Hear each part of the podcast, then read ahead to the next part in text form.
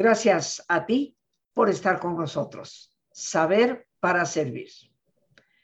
Y en este jueves, queridos amigos, este jueves de cultura, pues ya un día antes de la Nochebuena, antes de celebrar la Navidad, en donde seguramente vamos a comer cosas muy ricas. ¿Y por qué no chocolate? ¿Saben ustedes que bioquímicamente el chocolate es igual que el amor? Valdría la pena conocer más respecto a esta semilla maravillosa originaria de nuestro país que ha conquistado el corazón de todo el mundo. Hoy nos acompaña nuevamente la arquitecta Ana Rita García Lascurain. Hoy hablamos de la historia del chocolate, parte 2 Seguramente ustedes ya nos acompañaron en la parte 1 y si no, les recuerdo que en nuestras redes, tanto YouTube como Facebook, pueden rastrearlo y lo pueden volver a escuchar. Pero presentemos adecuadamente a nuestra invitada. Ella es arquitecta por la Universidad Iberoamericana, tiene una maestría en dirección inmobiliaria por el ITAM y la Universidad eh, Politécnica de Madrid es directora de la Fundación Mucho AC, que procura precisamente enaltecer la cultura mexicana del cacao, el chocolate y la alimentación. Promueve investigación y educación de manifestaciones artísticas, culturales y gastronómicas en torno a este tema. En 2018 ella fue seleccionada entre las 10 mujeres emprendedoras mexicanas presentadas en el Senado de la República y en 2019 fue seleccionada por el Banco Interamericano de Desarrollo como gestora creativa del patrimonio cultural y es miembro del Consejo de las Américas. Ana Rita, una vez más, muchísimas gracias por aceptar nuestra invitación y conversar con nosotros sobre el maravilloso chocolate. Y en nuestro primer programa, ya para dejarte el micrófono enteramente a ti, pues quiero recordar que hablábamos de su origen en esto que es Mesoamérica, hablaste de la flor del cacao, nos pasaste una presentación hermosa, nos explicaste de la semilla eh, y bueno, del culto que ciertamente se le dio en el México prehispánico en el sentido de que se convirtió en moneda de cambio y adicionalmente era una bebida prácticamente para los dioses, aunque el gran Tlatuani seguramente se tomaba sus grandes, grandes jarros de chocolate. Hoy nos interesa mucho, Ana Rita, que nos cuentes cómo de esta fusión a través de la conquista, nuestro cacao sale al mundo y se convierte en una de las bebidas y de los alimentos favoritos de las personas. Bienvenida. Rosita, honradísima y muy feliz de estar contigo en este día. Para, para mí, para a nombre del museo, estos momentos de compartir contigo y tu público son valiosísimos a la luz de lo que acabas de mencionar a pocos días que estamos de la Navidad ya en esta temporada de Adviento que es pues tan importante para la humanidad, para cada uno de nosotros y que pone de manifiesto esos temas que tan acertadamente dijiste como que el chocolate tiene esa relación tan íntima con el amor. Y precisamente pues en esta temporada de dar y de, de sentir y de acercarnos a nuestros seres queridos, pues desde luego el chocolate es un, este, un vehículo maravilloso para eso, pero también todos los temas que lo rodean. Entonces, bueno, pues doblemente agradecida, Rosita, de, en estos días tan especiales, tenernos aquí presentes y entusiasmada de seguir adelante en este tema tan, tan infinito que es la historia del chocolate y, pues este proceso que sigue en evolución, que es la cultura mexicana del chocolate. Yo quisiera, eh, hablando del amor y de lo que sigue de la primera pasada que le dimos, eh, compartir mi pantalla y mostrarles a ti y a tu público una imagen muy emblemática, como podrás ver aquí, que es de Hernán Cortés con la Malinche. La razón que quiero tomar esta, esta imagen pues tan, tan particular para, para iniciar esta plática del día de hoy es porque nosotros, vamos, no, no hay la certeza histórica, pero en el museo nos gusta pensar que la primera taza de bebida de cacao chocolate o cualquier otra de las versiones que se tomaban en, el menú riquísimo del cacao que había en Mesoamérica y que persiste hasta hoy en día, esa primera taza entregada en una jícara hermosa de Tabasco se la debe de haber dado la Malinche a Hernán Cortés. Entonces, ahí es en ese momento que no está registrado en los anales de la historia, en donde comienza el verdadero mestizaje en todos los sentidos de la palabra y en donde esta mujer que sabemos que era pues un ejemplo de muchas virtudes, de inteligencia, de liderazgo, de dinamismo, de, este, diplomacia, pues ella hay que recordar que era tabasqueña y que era una pues traductora y una, una gestora y una estratega maravillosa y además pues una compañera de Hernán Cortés, por llamarlo así. Entonces, este es el momento histórico en que los españoles, o sea, cualquier otra boca que no era del continente americano, prueba el maravilloso cacao y entiende la dimensión eh, nutritiva, ritual, cultural tan enorme que es el cacao y el chocolate. Y ahí es donde empieza el mestizaje de, pues, de este alimento tan maravilloso que le dio México al mundo.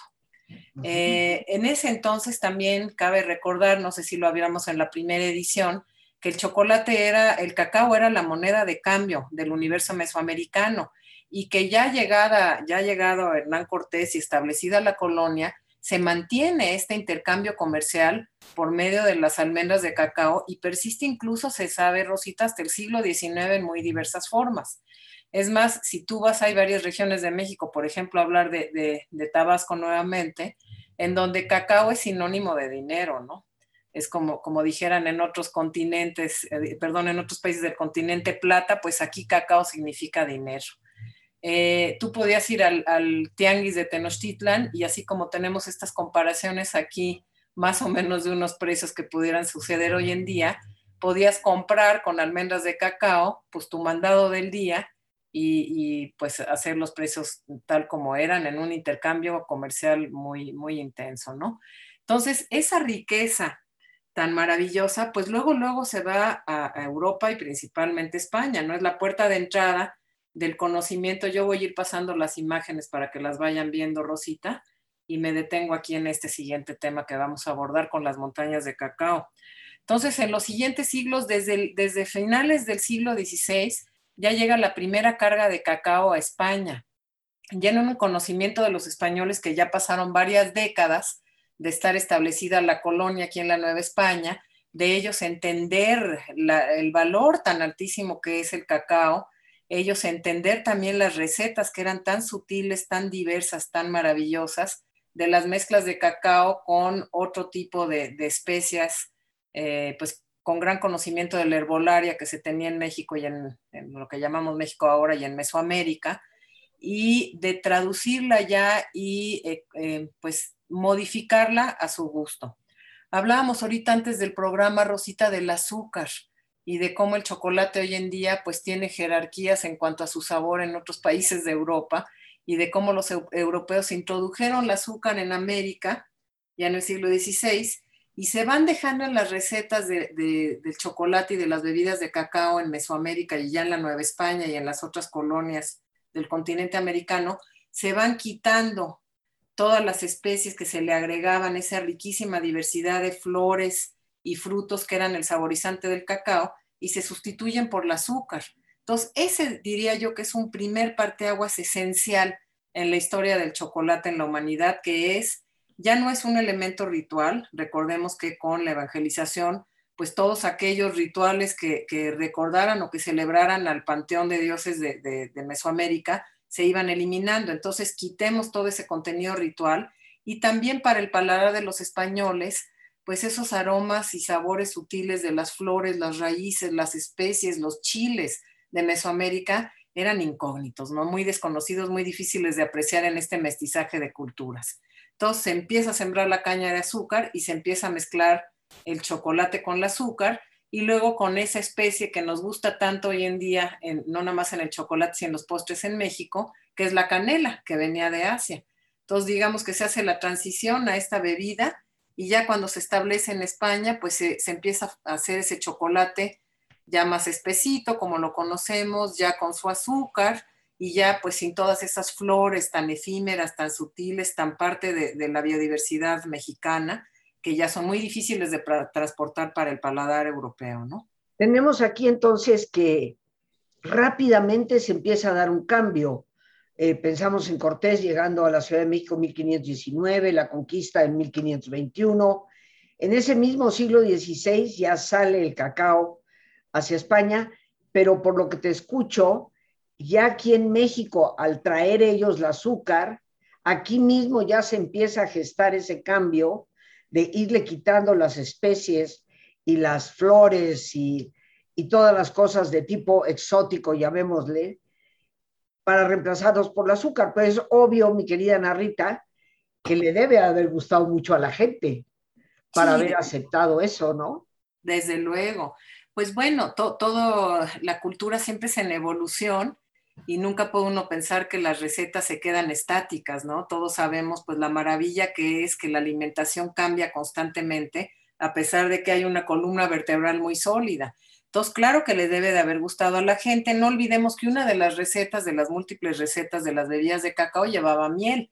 Si bien eh, en Mesoamérica no había la caña de azúcar, pues sí se conocía el sabor dulce y, pues explotaba la miel y se apreciaba muchísimo. Entonces, desde luego que debe haber sucedido. También es importante mencionar que en ese entonces en, en la colonia se establecen los conventos y los colegios y en los conventos es donde se empieza a hacer una producción ya regulada y te podría yo decir institucionalizada de chocolate, Rosita. Había, por ejemplo, en la Ciudad de México el convento de Nuestra Señora de Guadalupe, que tenía la fama de hacer el mejor chocolate de la ciudad. Esto ya pues entrada a la colonia en el siglo XVII, ¿no? Y, bueno, se empiezan a hacer, este, pues en las reglas de los conventos, las horas de moler el cacao y cómo se hacía, las horas de tomar el chocolate, a tal punto que ya en el desarrollo arquitectónico de la colonia se empiezan a construir los, los patios chocolateros, como hay en el Colegio las Vizcaínas, por ejemplo, o los, los eh, pues no se pueden llamar comedores, pero los salones chocolateros también, que hay en distintos ejemplos de arquitectura novohispana, dedicados exclusivamente a la toma del chocolate. Y bueno, pues los horarios, ¿no? Durante las este, horas de los colegios de niñas y todo lo demás, en que se sentaban a tomar el chocolate. De manera que, adelante, Rosita, perdón. No, no, no, no. Este, o sea, pensé en un momento, eh, no sabía yo de esos salones chocolateros, como has mencionado, eh, se asemeja mucho a los salones de té, ¿verdad? En Inglaterra. Sí. O sea, era un lugar específico para ir a tomar chocolate.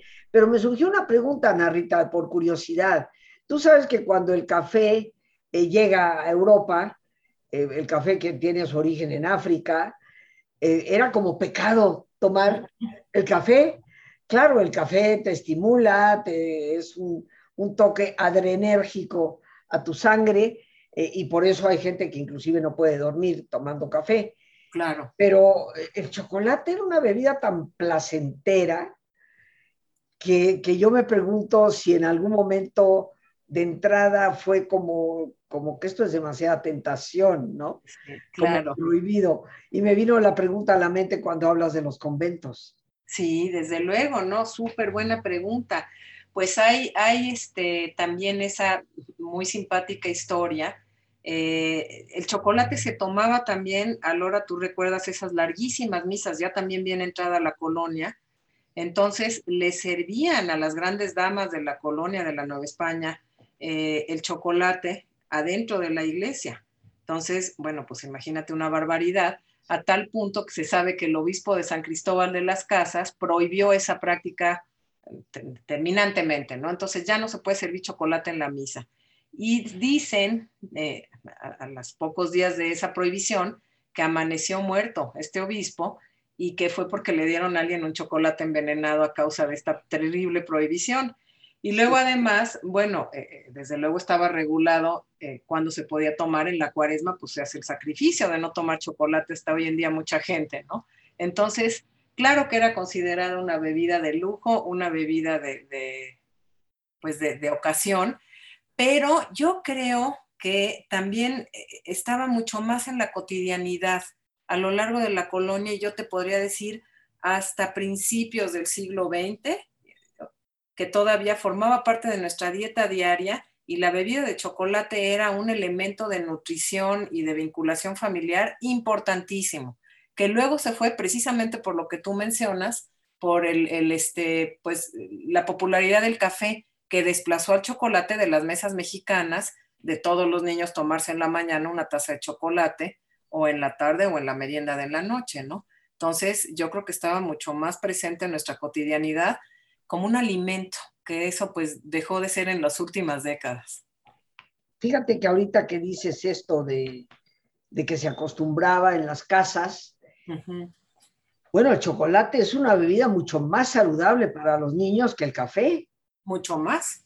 Pero mucho más, en todo el sentido de la palabra, a nivel nutritivo, a nivel, eh, vaya, energético, pero con una energía mucho más saludable que la del café.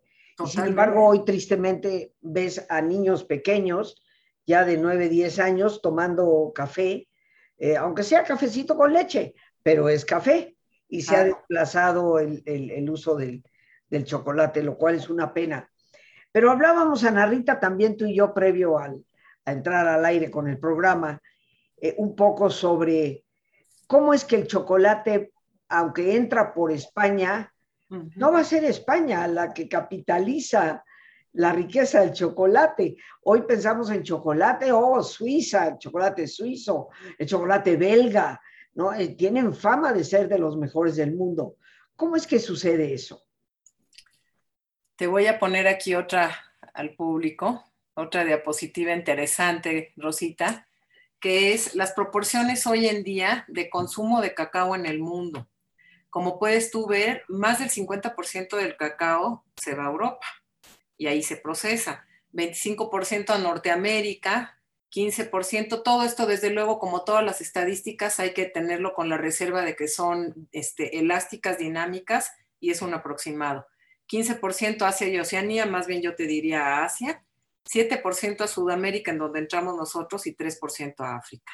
Entonces, esto es muy emblemático del consumo de cacao también en el mundo. Eh, aquí puedes ver, por ejemplo, una gráfica de lo que mencionábamos, un, un mapa más bien de lo que mencionábamos y de, pues, las rutas de, cacao y chocolate en el mundo. Entonces, la producción y el consumo más intensos son en el hemisferio norte, como lo puedes ver, o sea, en Europa y en Estados Unidos y Canadá. Sin embargo, la producción de cacao, pues sabemos que el 70 o más por ciento del mundo se lleva a cabo en África, en donde estás viendo esas manchas verdes de los países, que son principalmente Costa de Marfil y Ghana, y luego pues en, el continente americano México, desde luego que está en verde, Brasil que es un gran productor y Ecuador. Entonces, aquí la ironía es y tiene que ver pues con muchos otros factores, además de, pues, la distribución económica del mundo, ¿no? Entonces, ¿qué es lo que sucede? Siglo XVI se va el cacao a España, de ahí se empieza a distribuir por el resto de Europa, lo empiezan a valorar muchísimo, se produce solamente en América en, ese entonces, ¿no? Es, llega a África hasta el 19 y bueno, pues los europeos se vuelven locos con el chocolate, pasan los siglos, siguen consumiendo cacao y haciendo bebidas hasta que llega la revolución industrial y ahí es donde explota el asunto, ¿no? Entonces, ellos son los que fabrican y los que llevan esta producción del chocolate de lo doméstico y lo artesanal a lo industrial.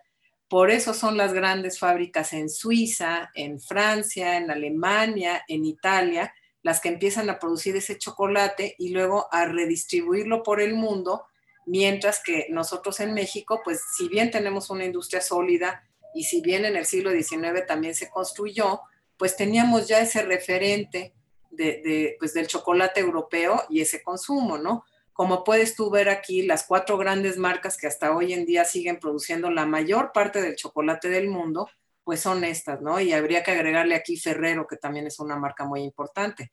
Entonces, bueno, pues estas son las marcas que controlan la alimentación en general del mundo y también el chocolate.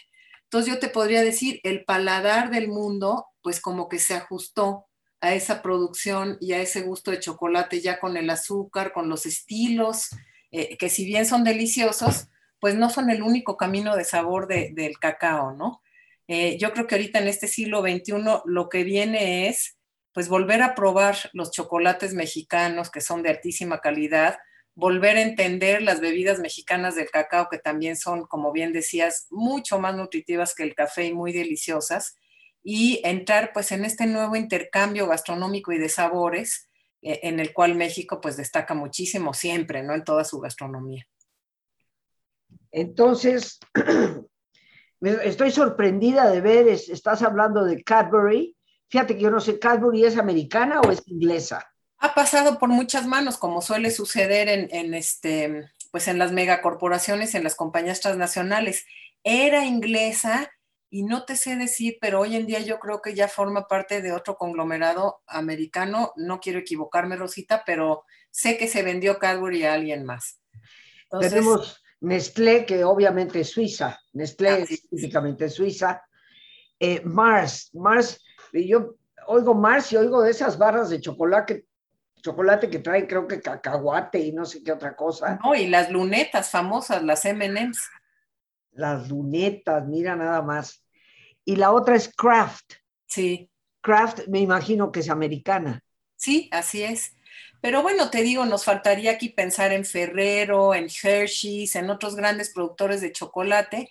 Y cabe mencionar, este, Rosita, eh, nosotros en el museo buscamos mucho la neutralidad y el aprecio en general de todos los esfuerzos de la humanidad.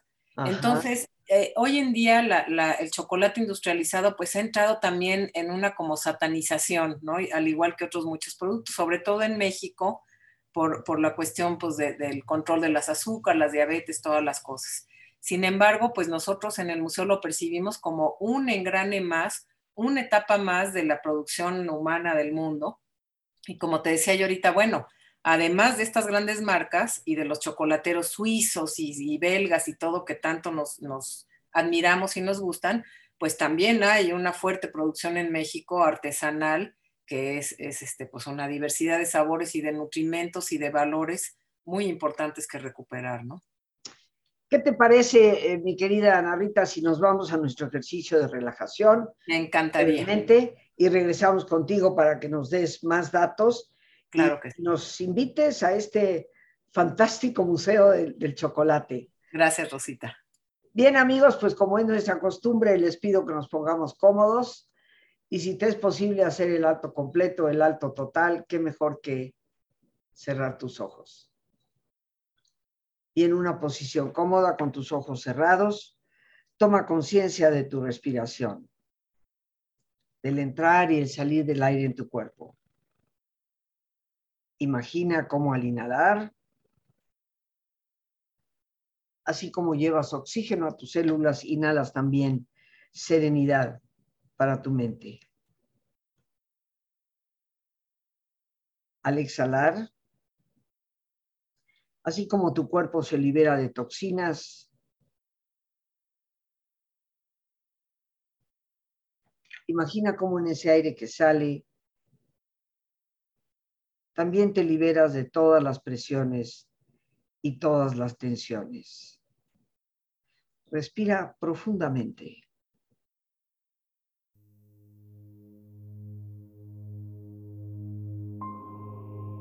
Y relaja tu cuero cabelludo.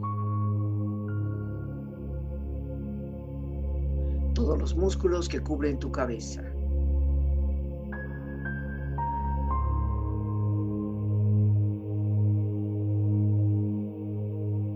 Relaja tu frente. Siente la piel, la vibración de la piel que cubre tu frente.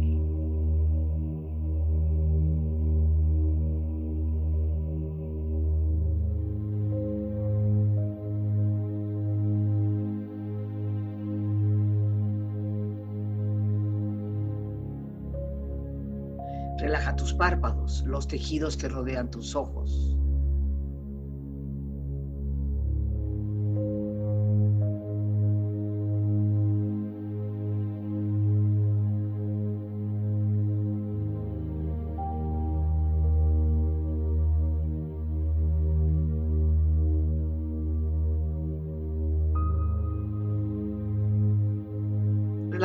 Mejillas, toda la piel, todos los músculos que cubren tu cara.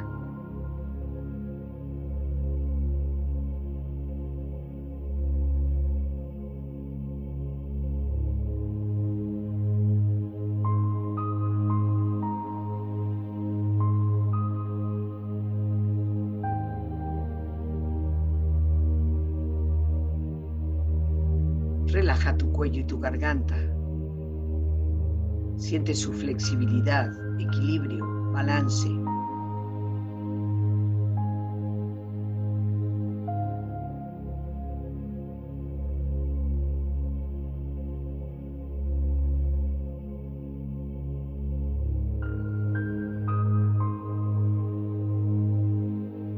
Relaja tus hombros, brazos y manos, así como tu espalda. Siente una agradable sensación que relaja todos los músculos en estas partes de tu cuerpo.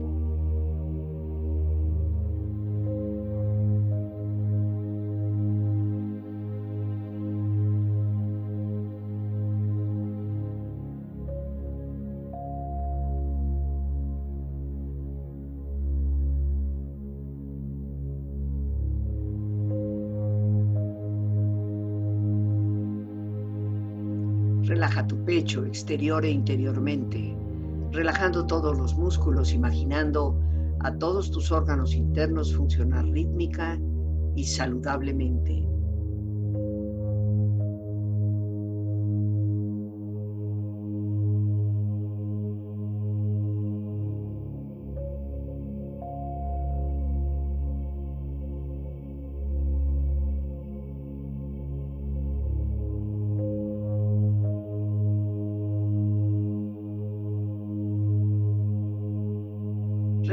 Abdomen, exterior e interiormente, relajando todos los músculos, imaginando a todos tus órganos internos funcionar rítmica y saludablemente.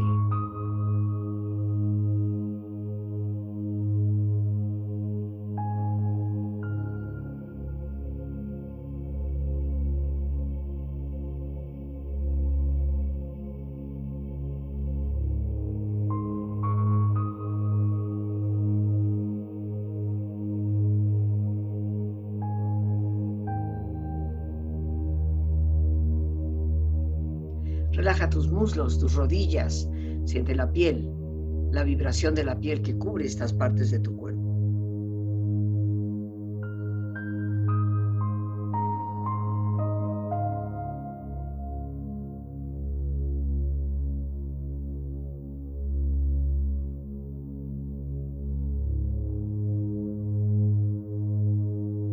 Relaja tus pantorrillas y tus pies.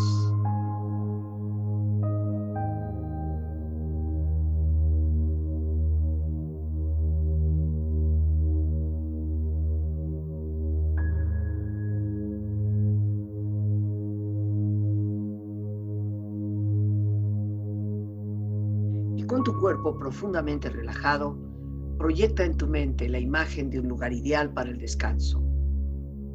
Imagina los colores, los sonidos, los aromas. Es una escena de belleza y paz. Siente estar ahí.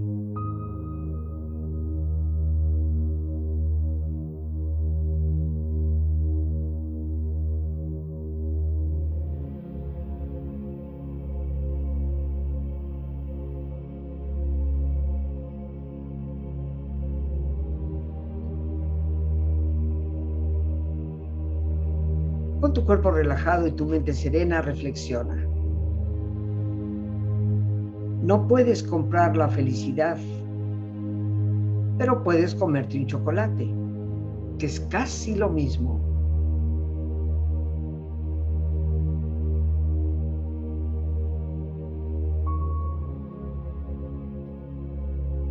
El café tal vez te hace posible salir de la cama pero es el chocolate el que hace que valga la pena hacerlo.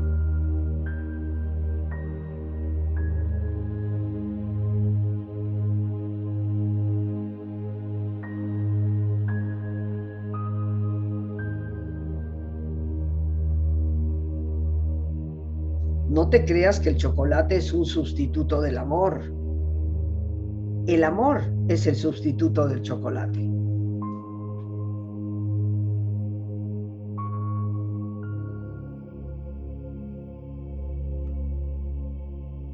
Respira profundamente. Relájate bien.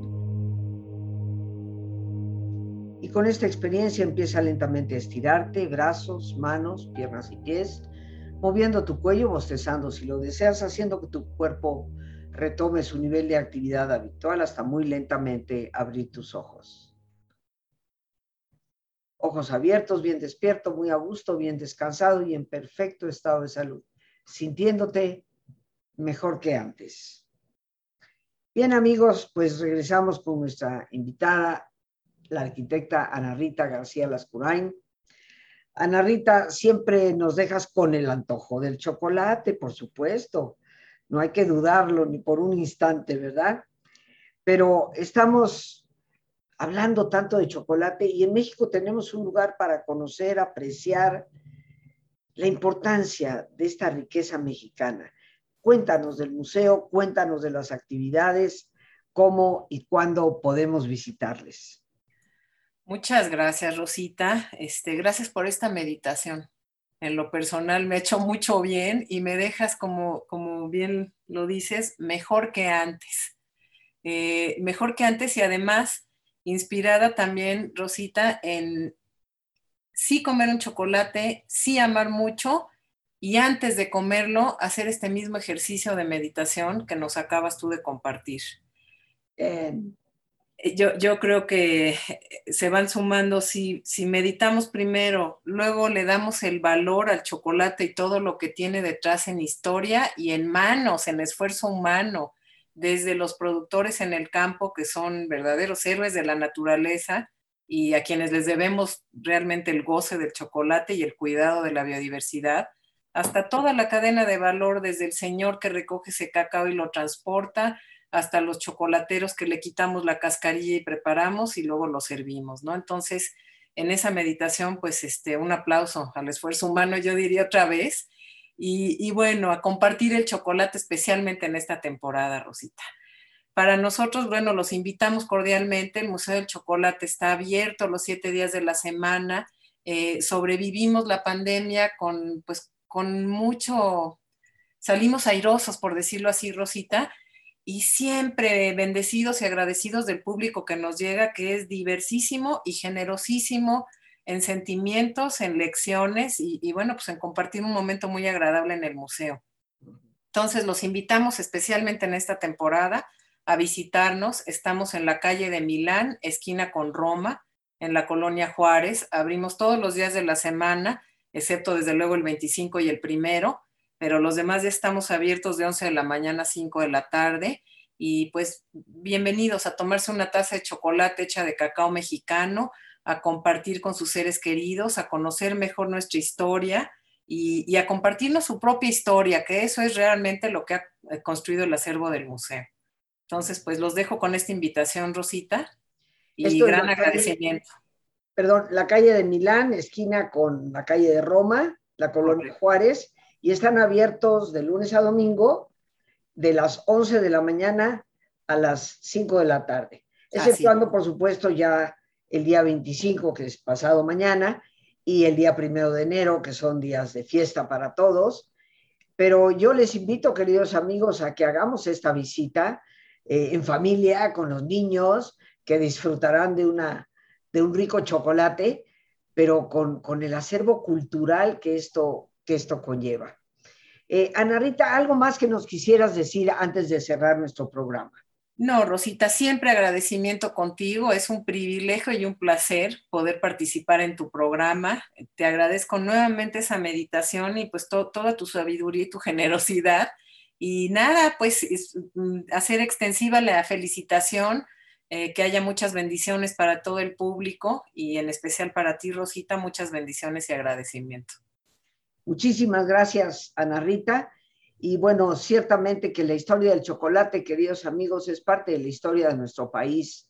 Nos habla de nuestras raíces prehispánicas, nos habla de ese mestizaje del cual somos productos prácticamente todos los mexicanos y nos habla de la enorme dimensión que puede tener algo que se originó en México y que ha conquistado el corazón de tantos. Ojalá nosotros como mexicanos retomemos la tradición del chocolatito en vez de tanto café que a veces se toma y que no es lo más saludable para nuestro cuerpo.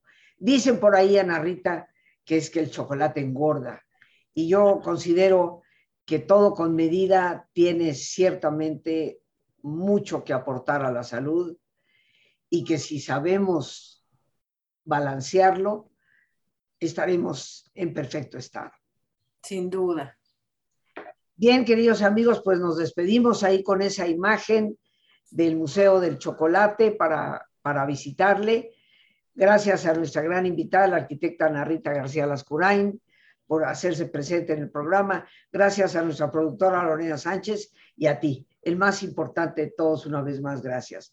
Muchísimas gracias por tu paciencia al escucharme y por ayudarme siempre a crecer contigo. Que Dios te bendiga.